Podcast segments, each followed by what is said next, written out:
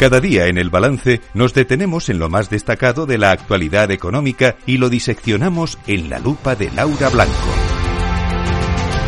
Laura Blanco, buenas noches. Buenas noches, Federico, ¿qué tal? Bien, oye, muy, eh, la verdad, muy sorprendido con lo que eh, yo creo que todos los medios consideramos hoy que es el tema del día, sin lugar a dudas, y que tiene desde luego una lectura económica importante, ¿no? Mm. que es ese triunfo de, inesperado en Argentina de, un ministro de Economía que ha llevado a aquel país a una inflación del 140% y a tener 19 millones de pobres. y, que sin, em, que sin embargo ha sido el más votado. Claro, lo que había al otro lado eh, era casi peor, ¿no? Han tenido que elegir entre Guatemala y Guatepeor y han elegido Guatemala. Ya, ya, ya. Desde luego sí, muchas encuestas daban por segura la victoria de, de Milei, ¿no? Un candidato que yo creo que tú lo has explicado perfectamente. Eh, la alternativa era lo que tenían enfrente, ¿no? Y, y bueno, pues un tipo, un tipo, es que me sale la palabra tipo Federico, eh, eh tan, tan, tan, tan, peculiar, eh, pues... Eso, eso es lo más generoso que se le puede decir. Sí, claro, pues, pues da miedo, ¿no? Tener al frente de un país a una persona de, de ese calibre. Y, y fíjate, yo no te lo digo porque ideológicamente puedes estar a favor de privatizar empresas públicas, por ejemplo, ¿no? Ese podría ser el caso y, si tú lo recuerdas, en la época de Rato y de Aznar en España se privatizaron muchísimas empresas para limpiar las cuentas públicas y eso es una cuestión ideológica, ¿no? Quién está a favor o en contra y, es una buena propuesta si consideras que eso es lo más adecuado para un país. La cuestión es que mi ley hace propuestas que van mucho más allá de intentar reducir el gasto indeseado del Estado, pero la realidad es que Argentina lleva acumulando tantos años. Yo, yo, no creo que sea la situación que vive Argentina solo culpa de Massa, del ministro de Economía. Desde que yo trabajo en periodismo en los años 90, eh, siempre que he hablado de Argentina, siempre he tenido que hablar de su deuda, de su déficit, del mercado paralelo de divisas, de cómo los argentinos prefieren tener dólares. ¿Cuántos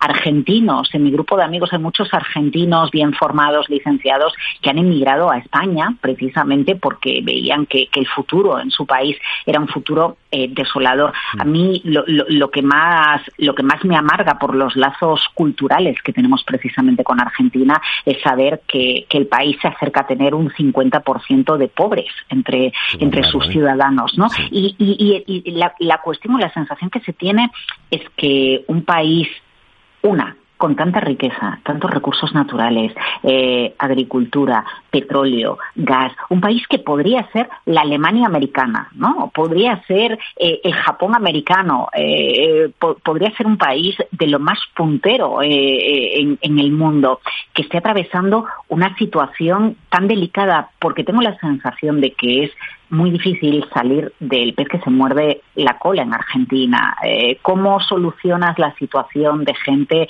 que está muy cerca del umbral de la pobreza? Eh, gente que depende de los subsidios cuando a su vez tienes unas cuentas públicas, un déficit, una deuda, una falta de credibilidad exterior, dependes tanto de la ayuda del Fondo Monetario Internacional. Pues reconducir una situación de ese país solo se puede reconducir eh, o, con una ayuda exterior brutal y poner el contador a cero y empezar a cero, eh, bueno, pues vigilando mucho, fiscalizando mucho las cuentas públicas o haciendo un daño tremendo a la economía, cortando por lo sano, por ejemplo, las ayudas para que se empiece de cero, pero eso dejaría a muchísima gente, pues precisamente ahí, ¿no? A, eh, eh, al, borde de la pobreza y en una situación miserable. Mira, tengo unos familiares que se van en el mes de enero a Argentina. Sí me comentaban el otro día, el fin de semana, vamos, que, planificando el, viaje, pues por ejemplo, el alquiler del coche, ¿no? Los precios que les daban se los daban a una semana vista y, y les decían, bueno, primero vamos a esperar a que pasen las elecciones y cuando se acerque la fecha de vuestro viaje concretamos los precios, porque la inflación es tan descomunal, tan desorbitada que, es imposible planificar un precio eh, mínimamente estable para alguien que vaya a viajar a Argentina. Y esto acarrea otro problema y es la inseguridad para los que viven dentro, para los que vayan de fuera. La verdad es que precisamente por esos lazos culturales que tenemos con los argentinos y tanto vínculo, eh, es una pena ver el país en esa situación más allá del resultado electoral. Ahora la clave es, bueno, pues saber qué pasa en la vuelta, ¿no? En la segunda vuelta el 19 de noviembre y quienes han votado a la candidata conservadora, ¿por quién decantan el voto? Pues esta, esta va a ser la gran pregunta, ¿no? Que, aunque yo por lo que he estado, no soy un experto en esto, evidentemente, y no me, no me, yo no me atrevo a pronunciarme, ¿no? Pero por lo que he estado leyendo y escuchando eh, a lo largo del día en otras eh, tertulias y otros compañeros que saben más y argentinos que saben más, parece que está bastante decantado el, tema a favor de masa, ¿no? Eh, y en el fondo piensas, bueno, pues ojalá, porque también es verdad que, claro, él, es ministro de Economía en un gobierno de con un presidente bastante eh, poco en fin, no me sabría decir la palabra, pero con muy poco carisma, ¿no? Que es, eh, y, que, y que, sin embargo, él lo que propone, que es un gran pacto nacional, un gobierno de unidad, el, mm. hacer grandes reformas económicas, eh, no es lo que él ha hecho, pero probablemente porque no porque tenga las manos atadas en ese gobierno y confiemos en que eso sea lo que vaya a hacer, ¿no? Si gana, en, porque desde luego Argentina necesita reformas muy profundas, ¿no? Eh, hoy, fíjate, nos decía en la entrevista capital, hablaba Luis Vicente Muñoz, eh, Muñoz, con Frederic Mertens, que es profesor y coordinador de, Relaciones Internacionales de la Universidad Europea de Valencia, que muchas veces cuando propones un gobierno de unidad nacional es porque te ves perdedor ¿no? En, las siguientes elecciones, porque efectivamente cuando estás en el gobierno lo que tienes que, es que ejecutar los cambios, no prometer que la siguiente legislatura van a venir. Pero creo que, creo que es una cuestión, eh, bueno, y por cierto, el mercado de acciones el precio de los bonos, todo se está desplomando ¿eh? en, Argentina. Eh, pero es que el cambio que necesita Argentina es tan radical que ¿qué quieres en el país o qué quieren los argentinos para su país? ¿Quieren un Trump o, uh, o, un Bolsonaro? Bueno, es que yo casi te diría que Trump es un santo al lado, de, al lado de mi ley, ¿no? Es que, este. es que, madre mía, ¿cuál es, la, ¿cuál es la alternativa que tenemos? Que hoy, por cierto, a mí me ha sorprendido el posicionamiento de Ayuso tan a favor de mi ley, ¿no? Porque una cosa es ser liberal en lo económico y, considerar que hay que dejar a un área, eh, bueno, pues que, que, la economía fluya, ¿no? Con el libre mercado y otra cosa es puedes estar a favor de eso sin necesidad de, estar a favor de mi ley. La cuestión es que hay tanto que cambiar en Argentina que, lo triste o la sensación es que no salen del abismo y que la situación eh, va a ir a peor eh, y, da pena porque es un país con una riqueza descomunal, Federico, pero yo no sé si tú recuerdas el capítulo de IPF, el que tuvo Repsol hace muchísimos años, ¿no? Empresas multinacionales que están ahí, la inseguridad jurídica que supone que tú tengas una empresa y, te quiten la empresa, ¿no? y, bueno para una para una compañía realizar inversiones eh, eh, te, te, suponga una inseguridad brutal porque no sabes si hoy tienes un proyecto ahí inviertes y de otro gobierno y te lo va a quitar. Y esto también forma parte de lo que sucede en Argentina. Has tocado un punto que luego preguntaré yo a mis tertulianos de la tertulia política, que es ¿a quién votaría Feijó? Porque tú has hablado de Ayuso, pero yo me pregunto ¿a quién votaría Feijó? ¿A Massa o a Milei? Pero no me respondas a eso tú, ya me responderán ellos luego en la tertulia. vale, vale. pero yo tengo mis dudas, ¿eh? De a quién votaría Feijó. Eh, pero Feijó estaba esta mañana en, un encuentro de la empresa familiar que ha inaugurado el, Su Majestad el Rey, ahí ha hablado Botín, mm. Ana Patricia, mm. y encuentro interesante, ¿no?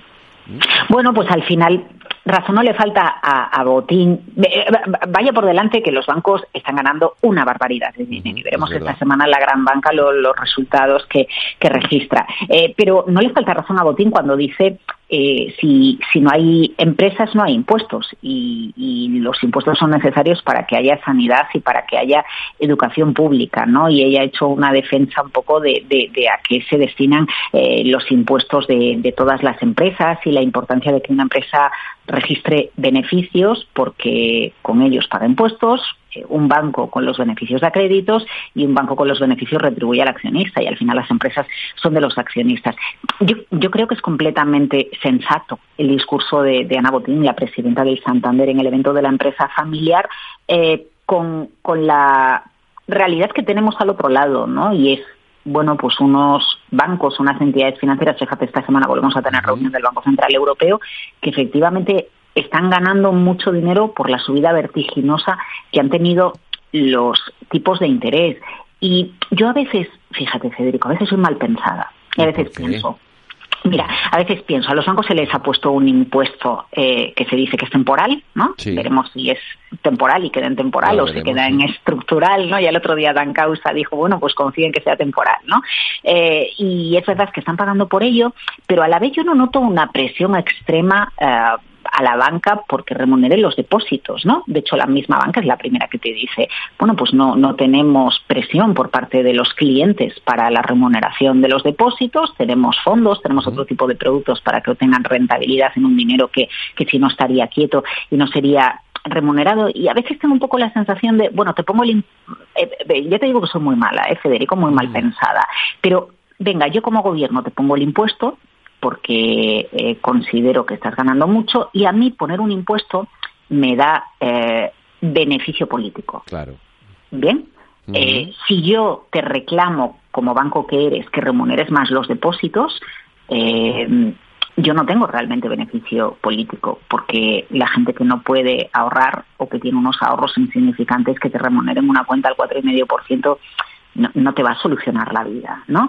Entonces, bueno, pues en cierta medida a veces tengo la sensación de, sí, los bancos están pagando impuestos, es algo temporal, pese a pagar impuestos, están registrando el impuesto extraordinario a la banca, me refiero, están registrando beneficios récord y bueno, al, a, cambio, lo que están obteniendo a cambio es que realmente no haya presión por parte de las autoridades para que se remuneren los depósitos. Hay declaraciones a veces, sí, bueno, se hacen a veces desde el Ministerio de Economía, se hacen algunos comentarios, ¿no? Pero al final no hay duda de que la banca está viviendo un año extraordinario. No sé si estamos en pico de beneficios de la banca y, y que vendrá en el año 2024, pero está pasando por un buen momento y no olvidemos nunca que una economía funciona porque hay un tejido productivo que funciona y hay una economía que crece, que crea empleo, que da créditos a las empresas para que inviertan, para que crezcan y ojalá no salgamos de esta rueda. ¿eh? Para el año 2024 el Instituto de Empresa Familiar ha publicado bueno, pues una encuesta de cómo lo ven los empresarios, más de la mitad espera mantener plantilla,